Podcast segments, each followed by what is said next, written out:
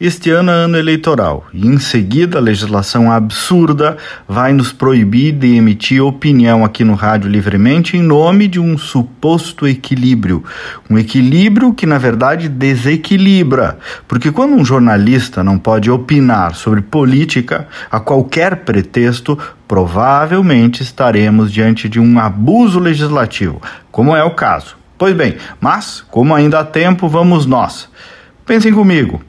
Quem, no desenho atual de pré-candidaturas a presidente da República, representa ameaça à liberdade de imprensa e à liberdade de opinião na internet? Eu vou responder, segundo a minha análise.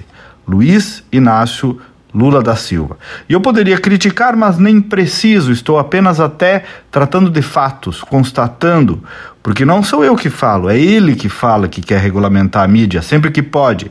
É o próprio PT que já falou em diversos documentos.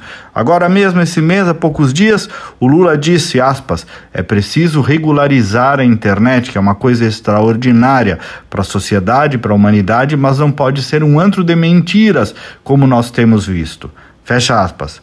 Claro que em seguida eu não vou omitir, ele diz que o assunto precisa ser discutido pelo Congresso Nacional, Vem também o argumento de que diversos países desenvolvidos já teriam legislação de regulação da mídia, que diversos países têm, isso é verdade. A grande questão é os propósitos do PT para regular a mídia e a internet.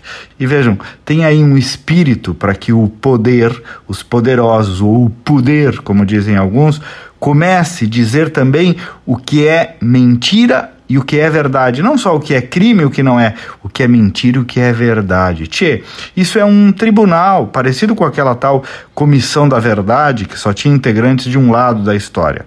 E a implicância que grande parte dos políticos e dos chamados intelectuais tem com a liberdade das redes sociais, me perdoem, é algo quase patológico é, é uma turma que falava sozinho e que agora se incomoda de dividir palco com tantas vozes, com os tiozões de WhatsApp, com os idosos, com os pobres.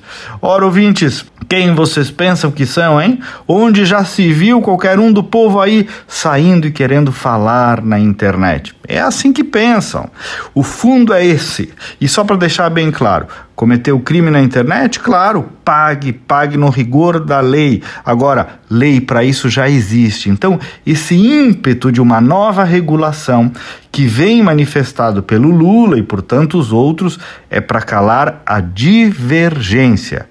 E isso sim é uma ameaça à democracia e à liberdade de opinião. Até amanhã e vamos com fé.